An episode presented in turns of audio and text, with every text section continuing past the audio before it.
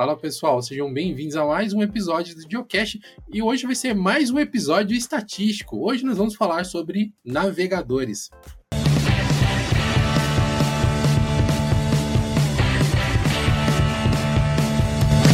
Esse episódio do Geocache conta com o apoio do GeoLinux Play, que é a central de cursos e conhecimentos do projeto GeoLinux. Membros da comunidade, a partir da categoria Play, têm acesso a dezenas de horas de conteúdo, com cursos de sistemas operacionais, cursos de shell script do básico ao avançado, cursos de animação 3D com o Blender e diversos outros conteúdos, como também algumas palestras que os membros da equipe do GeoLinux ministram em eventos relacionados com software livre e educação ao redor do Brasil. E recentemente também foi adicionado o curso de Storytelling, que é onde o Gil compartilha com a gente uma série de ensinamentos e exercícios práticos para te ajudar a adicionar esse recurso nas suas apresentações, nos seus textos, no seu cotidiano. Torne-se membro da nossa comunidade a partir da categoria Play e comece a desfrutar de todo esse conhecimento que está disponível no Linux Play. Dando sequência nesses episódios estatísticos do Geocache, no episódio passado nós falamos sobre distribuições e como elas estão se posicionando no mercado. Nesse episódio nós vamos falar sobre outra ferramenta que é tão importante contra as distros, se não até mais, que são os navegadores. São a porta de acesso não apenas para a internet, mas também principalmente para todas as aplicações que a gente utiliza.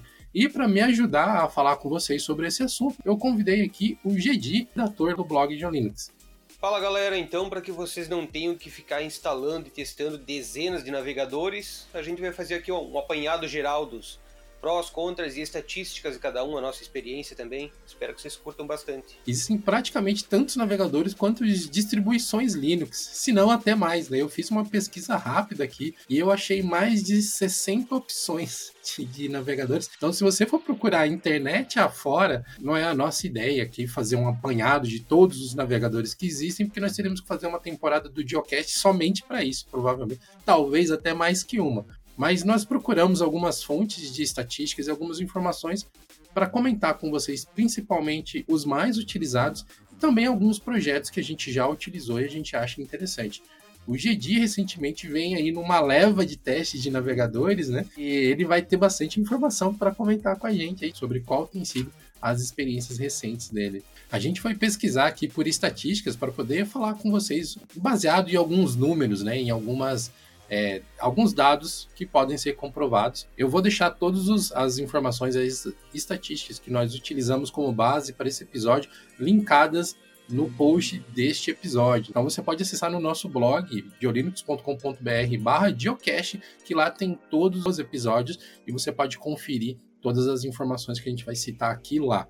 Uma estatística bem interessante que eu encontrei, que é um, um daqueles gráficos animados, né, que ficaram famosos aí na internet, que traz informações de uso de navegadores de 94, 1994 até 2019 e cara, eu fiquei impressionado como que o Netscape em 1994 dominava 80% do mercado, seguido pelo Mosaic com 10%. Eu jamais imaginei que o Mosaic chegou a ter tanta, tanta entrada no mercado assim, né, Didi?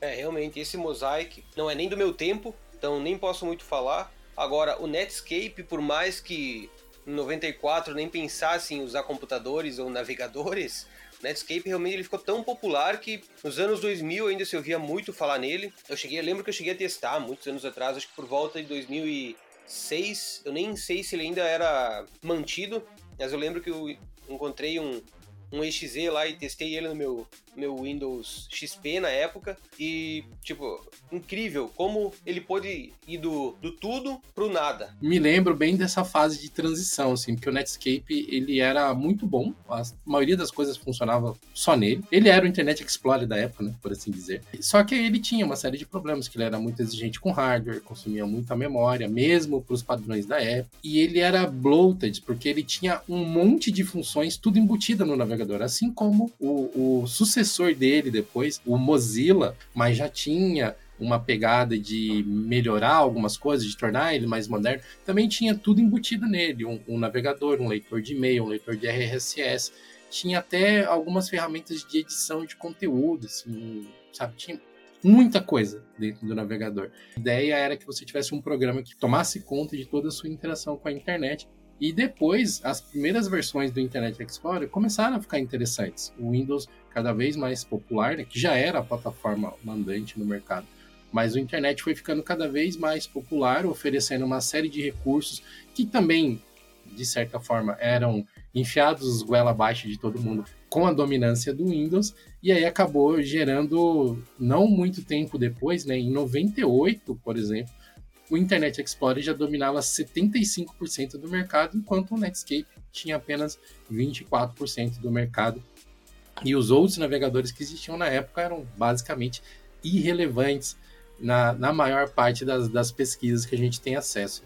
Então, observando aqui esse gráfico em relação aos navegadores mais utilizados, gráfico animado, uma coisa que chamou muito a minha atenção e me fez perceber como a memória prega peças, às vezes. Eu, eu tinha para mim que houve um momento na história dos navegadores em que o Firefox dominou. E segundo os dados, o Firefox nunca foi o primeiro, primeiro colocado em uso. Eu estou percebendo aqui que por volta de 2011, Firefo... o Chrome já estava com mais usuários que o Firefox, Firefox conseguiu chegar a 33% no máximo do, de usuários, só que nesse momento o Internet Explorer ainda tinha mais usuários, então o Chrome passou a crescer e tirar usuários do Internet Explorer até que o Chrome se tornou maior que o Firefox.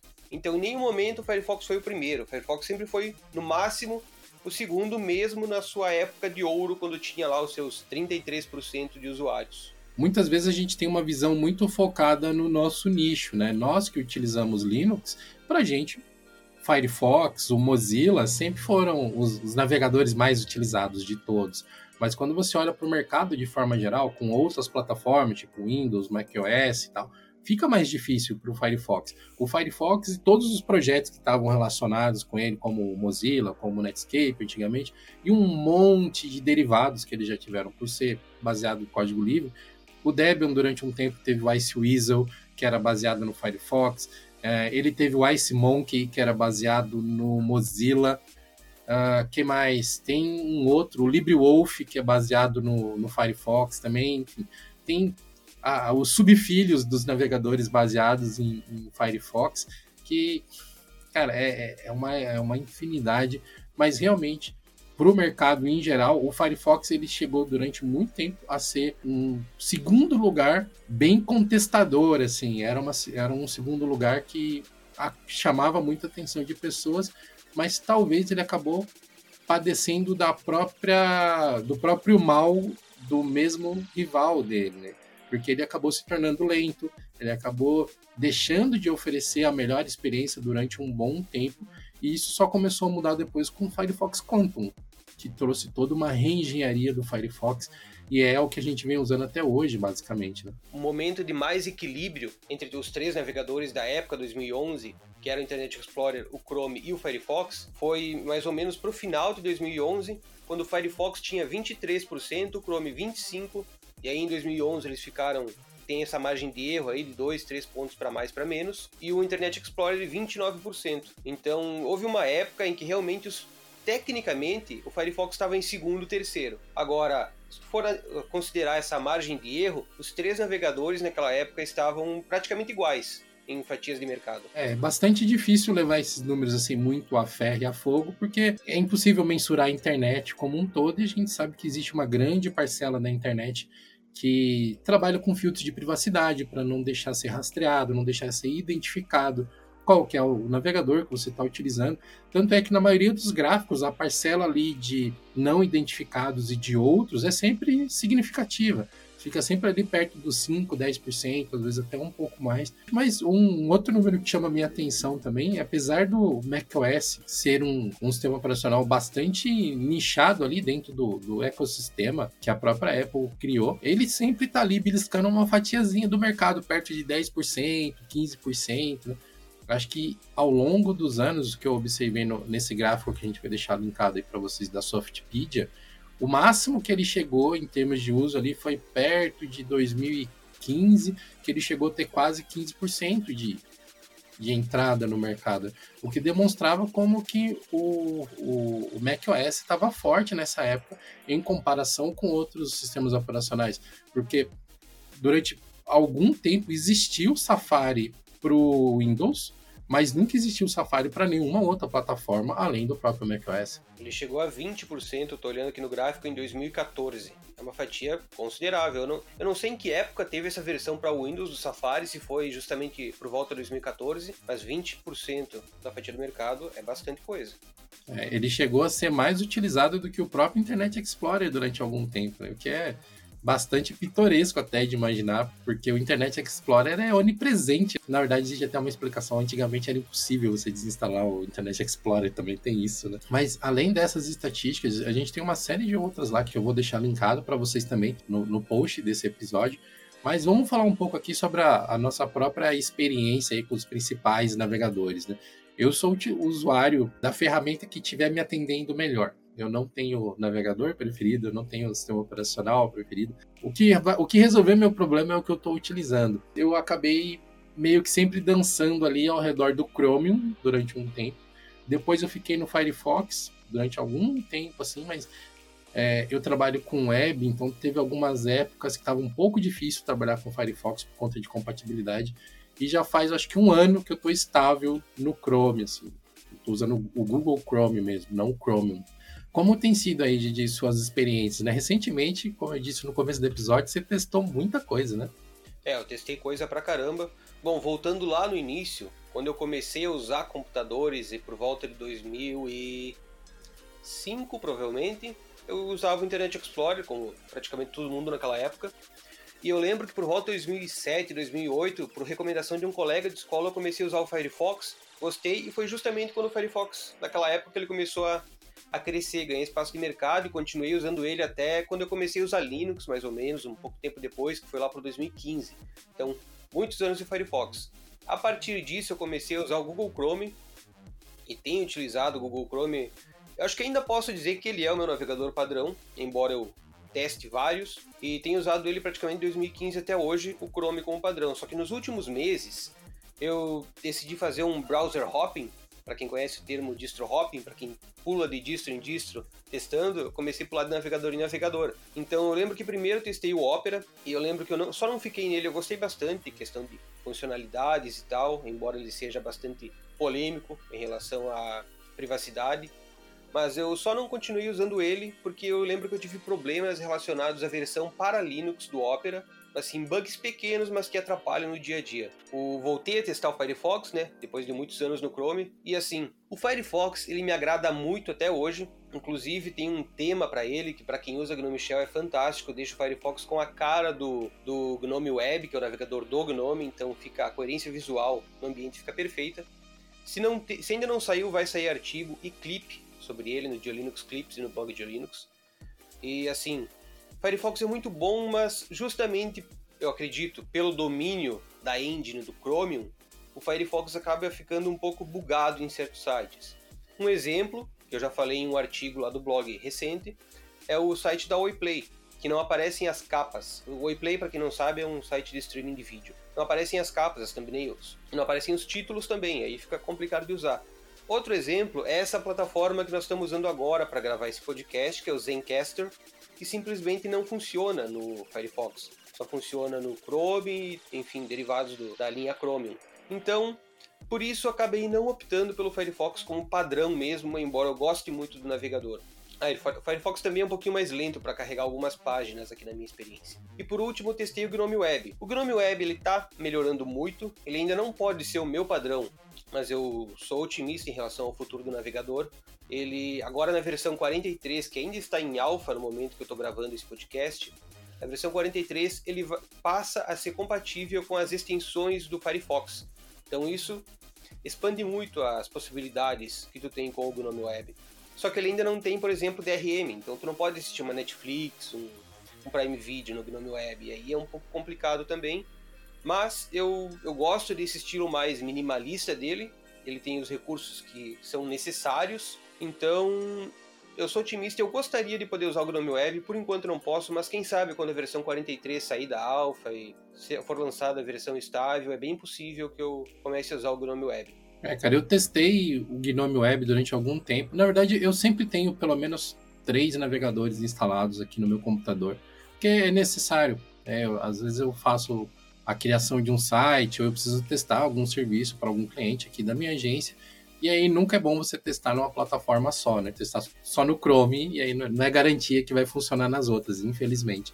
Então, geralmente eu tenho o Chrome com certeza instalado, o Chromium com certeza está sempre instalado no meu computador também, e o Firefox. Esse é, é, o básico feijão com arroz, e de vez em quando eu instalo algum outro para testar. E eu testei recentemente também o Gnome Web, eu acho ele realmente a integração visual dele com o Gnome é muito bacana, mas ele usa aquela engine que ele utiliza, que é o WebKit, que se eu não me engano é, a, é uma derivada ou é a mesma engine do Safari. Ele renderiza as coisas de um jeito que para mim eu acho meio esquisito, eu acho meio diferente. Talvez porque eu esteja muito acostumado com a forma como o Google Chrome renderiza os objetos dentro da tela. Então, alguns estilos, algumas coisas que ele faz um pouquinho diferente, me causam um pouco de estranheza. Então, eu acabo não utilizando ele naturalmente, assim, ao longo do, do tempo, né? Eu acabo focando no Chrome, que é o que me atende mais e atende a maior parte dos meus, meus trabalhos aqui também a gente publicou lá uma, um artigo no, no nosso blog, foi escrito pelo Carlos Augusto. Olha, foi no dia 5 de janeiro de 2022. Deve ter sido, acho que, um dos primeiros artigos que a gente publicou em 2022 aqui no, no blog de Linux, onde a gente listou o Carlos listou cinco dos principais navegadores. Eu me lembro que nessa época esse post deu um pouco de briga, assim, porque a gente citou, né? O Carlos citou o Gnome Web como um, uma menção honrosa ali, como um browser promissor para 2022. E olha só, ele estava certo. O Gnome Web recebendo aí a compatibilidade com as extensões do Firefox, ele só tende a beliscar uma fatia maior de mercado. Ainda pode ser que ele não, não, não seja entrada o suficiente para ele começar a aparecer como um player disputando o mercado, mas muita gente que usa o Firefox só por conta das extensões que precisa para trabalhar pode começar a migrar para o Gnome Web, que já vem pré-instalado com praticamente todos os gnomes padrão aí, né? É, assim, como eu disse, eu gosto muito do Gnome Web, eu sou um entusiasta do projeto. Só que eu, em, em, relação à fatia de mercado, eu não acredito que ele vai chegar, por exemplo, a 1%. Até porque ele só tem para Linux. Então, por melhor que seja o navegador, por mais que ele evolua, a não ser que ele seja lançado para outras plataformas, para Windows, quem sabe para Mac, quem sabe para Android, iOS, não sei. Eu não acredito que ele tenha muita chance nesse no que diz respeito à competitividade de mercado. É, assim, o GNOME Web até pode rodar pelo WSL no Windows, mas não é nada que possa ser considerado assim, ah, um usuário leigo comum vai utilizar dessa forma, porque não é nada prático, né? Vamos combinar, o cara teria que ativar lá, instalar uma distro no WSL para através dessa distro, desse prompt de comando, iniciar o GNOME Web. Então, para testes, talvez, se tu é um desenvolvedor, não sei, mas para o usuário comum, não acredito dessa forma. Só se for portado mesmo. É um navegador que sempre que a gente faz uma lista ou comenta alguma coisa sobre navegadores, sempre aparece alguém falando: Ah, e ele? Por que, que vocês nunca falam dele? Que é o Brave. O Brave tem utilizadores muito bravos, desculpando o trocadilho. Entusiasmados. São pessoas que defendem as suas opções e o Brave realmente ele é um navegador bastante interessante na proposta dele. O que me incomoda um pouco no Brave é que nem sempre a ação casa com o discurso. Por mais que ele né, bata no peito ali valorosamente, dizendo que é um browser focado em privacidade, focado em, em dar, dar aos usuários o controle total sobre as suas informações, ao longo de sua vida o projeto fez algumas escolhas meio duvidosas, talvez, de forçar usuários a ver propaganda, é, minerar Bitcoin nos navegadores dos clientes, que podem ter sido erros, com aspas gigantescas, de, né, ou descuidos, por assim dizer, mas para mim, pelo menos, isso gerou uma impressão negativa do navegador, do projeto, que ainda não se dissipou. Sempre que a gente faz pesquisa sobre privacidade, o Brave ele é citado como um dos navegadores que mais protege o usuário mesmo, É, em relação ao Brave, eu nunca testei muito ele, nunca testei por mais de alguns minutos, então não, não tenho experiência com ele para falar sobre isso. Sempre ouço falar muito bem do Brave, eh, especialmente de youtubers ou pessoas em comentários de fóruns e tudo mais. Por ser base Chromium, ele tem todos os principais recursos que a gente pode imaginar de um navegador completo, né? Ele tem uma wallet de Bitcoin integrada, ele tem um projeto de remuneração para incentivar os seus usuários a, a, ver propagandas direcionadas e mais controladas, que, segundo a política do navegador, estão respeitando ali a privacidade dos usuários de maneira não intrusiva. Os usuários optam por assistir propagandas para serem remunerados, que de certa forma é bastante interessante. Mas, assim, eu não conheço relatos de usuários do nosso fórum, lá, o plus.geolinux.com.br, que tenham utilizado isso e tenham conseguido receber algum valor. Então, inclusive, se você é um usuário do Brave e faz parte da comunidade aqui do Geolinux, entra lá no post desse episódio que vai ter lá no fórum também e deixa suas impressões, comenta aí com a gente. É, eu, eu, essas informações que eu tenho sobre o Brave são de observar e de cobrir esse mercado de navegadores nesses últimos anos mas eu não sou um, usuário da plataforma. Talvez eu até faça um teste quando o trabalho der uma baixada, assim, eu puder ficar trocando de navegador. Mas por enquanto eu vou pedir a ajuda de vocês. Comunidade de Linux, deixem lá nos comentários desse episódio quais são as suas impressões e se vocês já conseguiram retirar esse dinheiro em tese de propaganda que você pode ganhar utilizando o Brave. É que, por exemplo, lá no fórum, a comunidade do Brave é sempre muito vocal, né? muito presente. Só que nesses sites de estatísticas aqui eu não vejo o Brave aparecendo em nenhuma delas. Aparecendo pelo menos perto do topo. Em alguns, em alguns ele nem aparece, na verdade. É, aí a gente tem. É, a gente tem talvez alguns problemas. Que eu não sei se o Brave ele já está sendo traqueado como Brave mesmo. Se ele tem esse user agent, né, que pode ser identificado Entendi, sim. como um navegador próprio, ou se ele ainda está. Pode ser que esteja como Chrome ainda, né? Pode ser, é possível pelo tamanho que o projeto tem já há alguns anos, que apesar dele não ter uma entrada, sei lá, enorme no mercado, ele é um projeto já fundamentado. O Brave foi lançado em 20 de janeiro de 2016. É incrível, né? Porque a gente ouve falar do Brave em todo lugar onde, o, onde navegadores é o assunto em pauta, só que ele não aparece, tipo, nessas pesquisas. É bem curioso isso. Eu achei uma, uma estatística aqui de um site chamado WPoven, então não dá para ter certeza né, da, da acuidade disso aqui, mas ele cita que o Brave tem 0,05% de mercado, menos de 1% de mercado, numa estatística que foi atualizada em 2022. Então, é, não tenho como ter certeza se isso é verdadeiro ou não.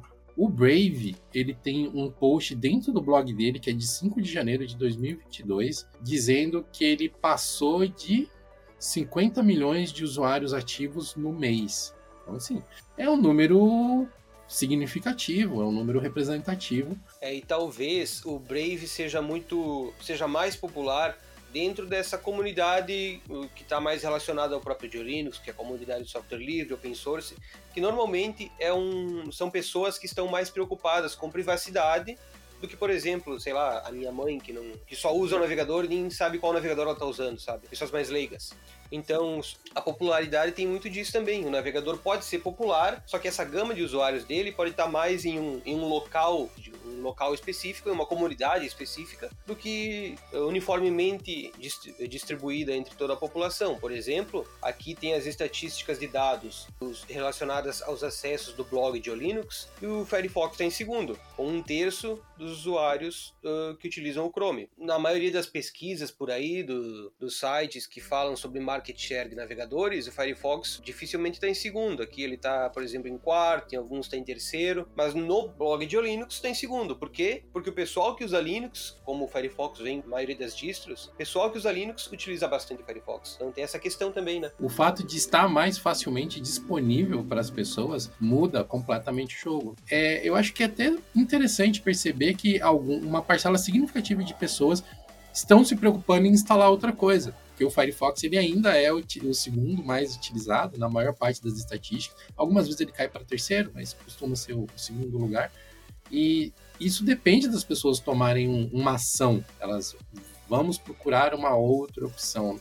E Eu acho que um, um, nicho ainda menor dessas pessoas, que são pessoas que já têm um, um, um, senso crítico um pouco maior em relação à privacidade, aos recursos que são utilizados na sua máquina, são as que vão buscar essas outras opções, como o, o Brave, que tem ali muito focado, eu acho, né? O nicho do Brave ainda é tipo é o nicho do nicho, né?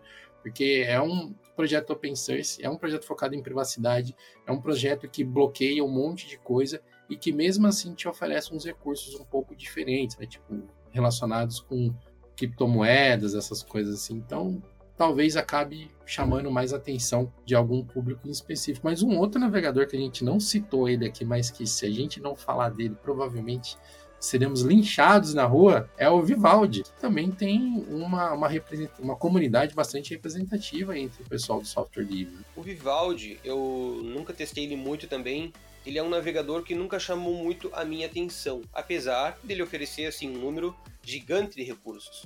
Só que para o meu tipo de usuário, para o usuário de, de navegador que eu sou, menos é mais. Então eu, por exemplo, só tenho duas extensões instaladas no meu navegador, tem gente que tem dezenas. Então eu gosto, por exemplo, do Firefox, é o meu preferido, com aquele tema do Gnome, que deixa a interface dele ainda mais clean do que já é. Então eu gosto de navegadores com só com as funcionalidades que eu preciso e o mais clean possível. Por isso que eu já testei o Vivaldi por muito pouco tempo e pensei, não, simplesmente não é para mim. Não que seja ruim, só que não, não é o que eu procuro em um navegador. Eu já tive a minha experiência com o Vivaldi também. Eu utilizei ele por pouquíssimo tempo, assim, coisa de semanas no máximo, para ver como é que era, né? E ele é um desses navegadores que tem muitos recursos integrados. Então, eu também prefiro pegar uma coisa mais pelada e acrescentar as coisas que eu quero, que eu necessito para trabalhar, do que ter que ficar removendo coisas da aplicação, desligando recursos da aplicação. O Vivaldi ele tem um monte de coisas embutidas, ele tem um leitor de feed embutido, ele tem um cliente de e-mail embutido, ele tem sabe, abas personalizadas, grupos de abas, um monte de recursos. É lógico, tudo você pode personalizar, ele é um dos navegadores provavelmente mais personalizáveis que tem dentro do mercado hoje. Provavelmente essa é uma das grandes forças que ele tem. Ele tem recursos não apenas de privacidade, mas de customização bastante parrudos também. Ele é um projeto sólido. É, hoje o Chrome e o Firefox, né, a base Chrome e a base Firefox me atendem muito bem, mas quem sabe o futuro, né? Quem sabe a próxima grande tecnologia que vai vir e, virar esse mercado de cabeça para baixo. A gente tem acompanhado umas discussões aqui e acolá sobre a Web 3, né, a web descentralizada, a web que vai dar todo o poder ao usuário sobre os seus dados. Vamos ver que navegador que vai conseguir abraçar isso. Né? Em tese, qualquer um dos navegadores atuais tem tecnologia o suficiente para isso. Mas será que eles vão abraçar ou nós vamos ver nascer aí novo projeto que vai, vai ser tão, como posso dizer, integrado com o Web3, que é ele que vai tomar conta daqui para frente, né? Não sabemos.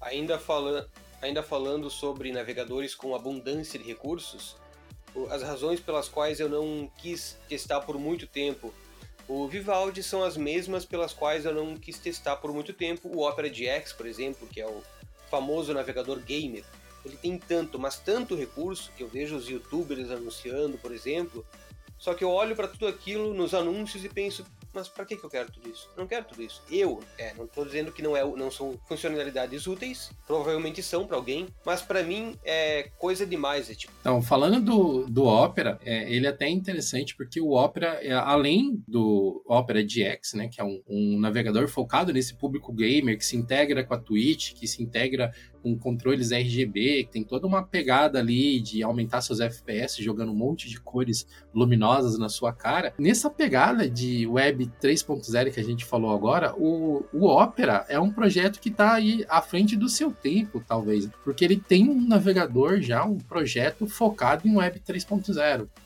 Caramba, tem Opera para tudo, né? É que nem o Ubuntu e seus sabores. Cara, o Opera é um, é um navegador que tem tanta história que daria, acho, para fazer alguns podcasts só sobre ele. Porque o Opera, ao longo do tempo, ele foi sempre se reinventando para tentar conseguir mais entrada de mercado, né? conseguir abraçar mais públicos. Há muitos anos atrás que ele tinha uma engine própria, depois trocou para WebKit e atualmente ele usa base Chrome, se eu não me engano. Então é um projeto que não tem medo de mudar para se manter competitivo e, e, continuar atendendo os seus usuários, né, os usuários que são sempre bastante vocais também no Opera. Todo lugar que você fala de navegador sempre tem algum usuário de Opera. Mas é interessante ver como que ele está tentando atacar nichos específicos que talvez os outros navegadores não deem muita atenção, né? Como o Opera GX, que a gente acabou de falar, que é focado no público gamer, e o Opera Crypto Browser, que é focado em Web 3.0, é, NFTs e criptomoedas, e que é um projeto totalmente diferente, já pensando nessa é, nova internet que está sendo cozinhada aí, né? Vai, vai se desenrolar ao longo dos anos, né? nos próximos anos aí.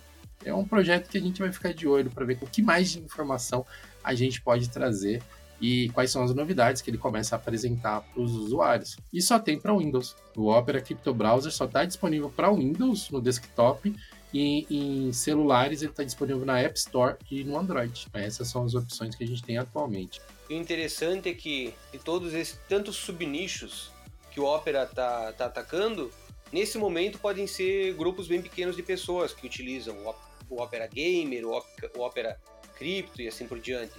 Só que tudo começa pequeno, né? Quem sabe daqui uns dias não é o, o, que, o que passa a dominar o mercado um desses subnichos do Opera, e aí quem saiu na frente, obviamente, sai com a vantagem. Exatamente. A gente tem essas tendências que às vezes tomam o mercado de supetão, né? Os NFTs tiveram essa grande bolha que se espalhou pela internet, bastante controversa, uh, com vários pontos interessantes na, pelo menos na sua filosofia, mas que, pelo menos da parte que eu consegui observar dos NFTs, não, não foi realizado, né? Isso de, de dar o poder para os criadores de verdade, de fazer os criadores serem devidamente remunerados pelo seu, pela sua criação e terem controle sobre a sua criação, me parece que não aconteceu bem assim, ou pelo menos tiveram muitas exceções, o que, de novo, deu uma manchada para mim na forma como a tecnologia está sendo empregada. A tecnologia em si não é um problema. A forma como as pessoas interagem com ela é que é assim como tantas outras. Então, tomara que no futuro a gente comece a ver mais é, usos inteligentes, mais usos interessantes dessas tecnologias como blockchain, NFT e por aí vai. Cara, eu adoraria que todos os usuários tivessem mais controle sobre as suas informações e sobre como você permite que as empresas interajam com essas informações mas como se construiu um mercado muito agressivo monetariamente ao redor dos NFTs e muito especulativo tal. Eu fico meio com o pé atrás, mas eu não sou especialista no assunto. Eu só sou um leigo que olha as notícias e tira algumas conclusões. Então, quem sabe num episódio futuro a gente não chama algum especialista em blockchain e NFT, né? Deixem nos comentários se vocês gostariam de, de ver um geocast sobre isso ou algum vídeo falando sobre essas tecnologias novas. Aí é, já está além da minha ossada para comentar sobre, sobre esse assunto. Bom, um fator que a gente não pode ignorar é que hoje boa parte da nossa vida digital depende dos navegadores. Na semana passada, o Dio postou um vídeo no canal principal falando sobre a próxima geração de aplicativos para PC, né? citando a tecnologia de web apps, que está cada vez mais difícil você separar o que é um web app de um programa tradicional de computador. Muitos dos programas que a gente utiliza hoje, na verdade, eles são aplicações web empacotadas. Quase todo o meu fluxo de trabalho e até grande parte do meu fluxo de lazer são é baseado em web apps, né? Porque eu utilizo o Google Docs,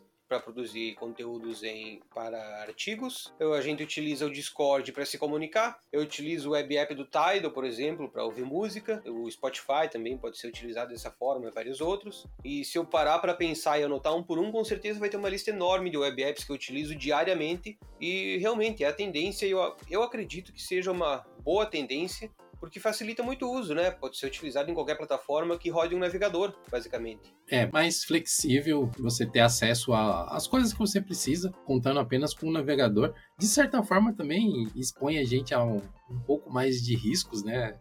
Sempre tem essa, essa troca né, entre facilidade e risco porque se está tudo logado no seu navegador e se o navegador for comprometido, você pode ter sérios problemas. Mas eu devo dizer que, tirando edição de vídeo e, e desenho vetorial, né, que hoje eu utilizo o DaVinci Resolve e o Inkscape, para a maior parte das minhas outras atividades de trabalho, eu também utilizo o navegador. Eu tenho utilizado o Canva cada vez mais. É, no começo eu tinha assim uma certa pirraça com o Canva, por conta do monte de layouts repetidos que você vê na internet, o pessoal que só vai lá, troca foto, troca fonte e tá tudo certo. Mas, assim como qualquer ferramenta, usando direitinho, você consegue fazer coisas bem legais no Canva. Então, eu tenho utilizado o GIMP para tratar fotos só coisas muito específicas e os layouts mais rápidos para comunicação na internet, até algumas thumbs do canal eu tenho feito 99% direto no Canva e tem sido bem prático. E além do Canva, é lógico, nós temos o, o Trello, o Google Docs, é, eu uso muito o Gmail e Agenda também, tudo integrado no navegador para facilitar a vida aqui. É, é, difícil, né? Hoje em dia, imaginar alguma coisa que não é uma, um, um aplicativo web sendo empacotado, né? Que... É, e na verdade, até lembrei agora de aplicativos de conversão e edição super básica de vídeo também pode ser encontrado. Por exemplo, tem sites que te permitem recortar ou fazer o efeito crop né, em um vídeo ou recortar na duração do vídeo adicionar marca d'água e enfim, uma série de outras coisas bem básicas. Mesma coisa com imagens, tu pode converter imagens de um formato para o outro, áudios. Tem site para tudo quanto é gosto. Inclusive tem artigos lá no blog que a gente escreveu sobre isso. Realmente, nessa área de edição de vídeo web, além dessas ferramentas mais simples, assim como só recortar, girar uma imagem, às vezes até fazer uma codificação diferente, a Adobe também tem umas ferramentas bastante completas para você poder fazer mais ou menos o que você faz no Canva, né? Que é o Adobe Spark, que você consegue trabalhar é, criação de, de, ilustrações e de imagens diretamente dentro do navegador. Acho que foi no vídeo do Dil, esse vídeo que tu linkou aí, que ele mencionou, né, que vai ter um, vai ter ou já está sendo lançado um Photoshop online, né, completo com todas as funcionalidades. Que ainda está em beta, mas pode ser um, um grande quebrador de paradigmas aí, né? Se o Adobe Photoshop deixar de ser preso a um ambiente e poder ser utilizado em qualquer lugar via, via navegador. Né? É, a tendência é essa mesmo. Eu acredito que com o passar dos próximos anos aí cada vez mais e mais ferramentas vão ser transportadas para a web. Quem diria que hoje a gente pode jogar jogos AAA pelo navegador? Isso há poucos anos atrás, não há muito tempo, há poucos anos atrás era algo que se alguém falasse, a pessoa ia dizer que tu tá maluco. Como assim? Vai jogar pelo navegador, não é um joguinho em flash. Jogos bem mais complexos, né? A gente até fez um, uma matéria recente no blog de Linux falando sobre o Fortnite, que agora pode ser oficialmente jogado no Linux usando o Game Pass da Microsoft, né? Você, eu acredito que o Fortnite hoje ainda é um dos jogos mais jogados no mundo inteiro, com diversos eventos envolvendo artistas e personalidades e tal, e sempre teve muito atrelado ao Windows por conta do DRM, das dos anti-cheats, essas coisas assim, e a Microsoft quebrou o mercado, pode, pode se dizer assim, ele tá de graça para você jogar é, de graça mesmo, você não precisa nem ser assinante do Game Pass para você poder jogar Fortnite usando o Linux. Então, olha aí, os navegadores estão, sei lá, acho que não deve demorar muito, a gente não deve mais ter sistemas operacionais, por assim dizer, né? A gente deve ter só uma camada de software ali o suficiente para abrir um navegador, que é muito parecido com o que o Chrome OS já faz hoje em dia, né? É, com certeza, daqui a pouco nem vai se chamar navegador, vai se chamar tudo. Tu abre o, inicia o teu sistema, tem um ícone ali tudo, porque tudo que tu vai fazer tá ali. Os nossos dois principais usuários de Chrome OS não estão disponíveis para gravar hoje, né? Que é o Dil e o, e o Carlinhos. Eles trabalham com Chrome OS basicamente todo dia. E é uma discussão interessante, né? A gente fazer um episódio futuro comentando sobre como que é o dia a dia de um usuário do Chrome OS. A gente tem alguns artigos no blog que o Carlinhos já comentou sobre a experiência dele e o, o Gil tem vídeo no canal também. É, segundo uma estatística aqui do Stats Counter, eu vou colocar lá no documento também, o Chrome é o quarto mas está misturando plataformas mobiles com, com desktop, né? Por exemplo, se você tirar o Android e o iOS, o Chrome OS é o terceiro mais utilizado. É que nos Estados Unidos o macOS é muito forte. É, até porque lá é acessível, né? Para eles é uma opção normal. É um pouco mais caro, mas não é impeditivo igual é pra gente aqui, né? pelo que usuários de macOS falam, o sistema em si, tecnicamente, é um sistema muito bom, excelente. Então, por que não usar se é acessível e excelente? Mas assim, eu acredito que edição de vídeo, é, esse tipo de tarefa mais pesada em Chrome OS, tem uma data de validade não muito distante para que passe a ser possível, para deixar de ser impossível. Porque assim, se hoje já é possível jogar um jogo AAA, o que é editar um vídeo, né? Se já está sendo lançado o Photoshop Web, daqui a pouco sai um editor de vídeo aí, um DaVinci Resolve Web, com certeza vai ser só uma questão de tempo, não tenho a menor dúvida. Eu acho que de certa forma já deve até ser possível utilizar o DaVinci Resolve, propriamente dito, em alguns ChromeOS, utilizando a integração com aplicativos Linux que ele tem já há algum tempo, né? acho que há um ano, dois anos, ele tem uma boa integração com aplicativos Linux. Talvez a maior limitação seja, na verdade, o poder bruto da máquina, porque muitos dos equipamentos que rodam Chrome OS eles são focados mais em consumir aplicativos via web e tal, não são máquinas parrudas. Existem alguns Chrome OS que são desktops completos, mas eu acredito que são máquinas bastante nichadas, assim, porque acaba não fazendo muito sentido para a plataforma, né? Maioria dos usuários do Chrome OS quer portabilidade, quer longa duração da bateria, e é muito difícil você ter uma bateria que dura pra caramba numa máquina, sei lá, com i9, sabe, com Ryzen 7. São hardwares que são mais exigentes em termos energéticos. Né? Mas assim, olha aí, o Chrome OS em terceiro lugar como sistema operacional para desktops mais utilizados nos Estados Unidos, principalmente tomando uma surra aí de toalha molhada do Windows e do macOS, né? Respectivamente em primeiro e em segundo lugar mas vem crescendo, vem crescendo bastante. Como o Gil sempre fala, né, as pessoas elas não querem utilizar softwares específicos, elas querem executar tarefas e resolver problemas. O software que oferecer a melhor solução, a mais fácil para esse problema, pelo menor preço, com certeza vai ser aquele que vai ser amplamente adotado. E vocês, meus amigos, vocês estão aqui acompanhando com a gente esse geocache até agora aí nessa, nessas brigas de navegadores, essas com Netscape dominando o mercado e depois sendo atropelado pelo Internet Explorer, depois as diversas indas e vindas que o Firefox teve no mercado, qual tem sido a sua experiência com os navegadores? Deixe os comentários aí no post desse episódio, ajude a, a complementar essa discussão. A sua experiência é bastante importante para a gente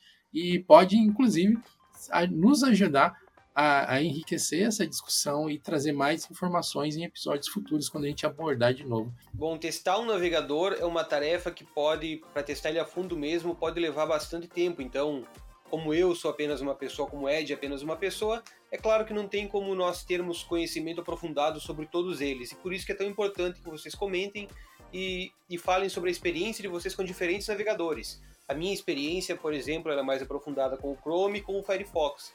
O resto eu conheço de uma forma um pouco mais superficial. Inclusive, vai sair aí em breve no, no blog de Linux um artigo sobre o Firefox 103, que é a versão mais recente lançada do navegador. Ela ainda nem está disponível em todos os, todas as distros Linux, que algumas são um pouco mais levam um pouco mais de tempo, né, para disponibilizar o software novo. Tem bastante coisa interessante lá que vocês vão querer ver. Então, a gente se vê na próxima. É isso aí, pessoal. Muito obrigado a todos vocês que acompanham o Idiocast, a todos vocês que escutaram esse programa até aqui. Obrigado, Gedi, pela sua participação. E nós nos vemos no próximo episódio.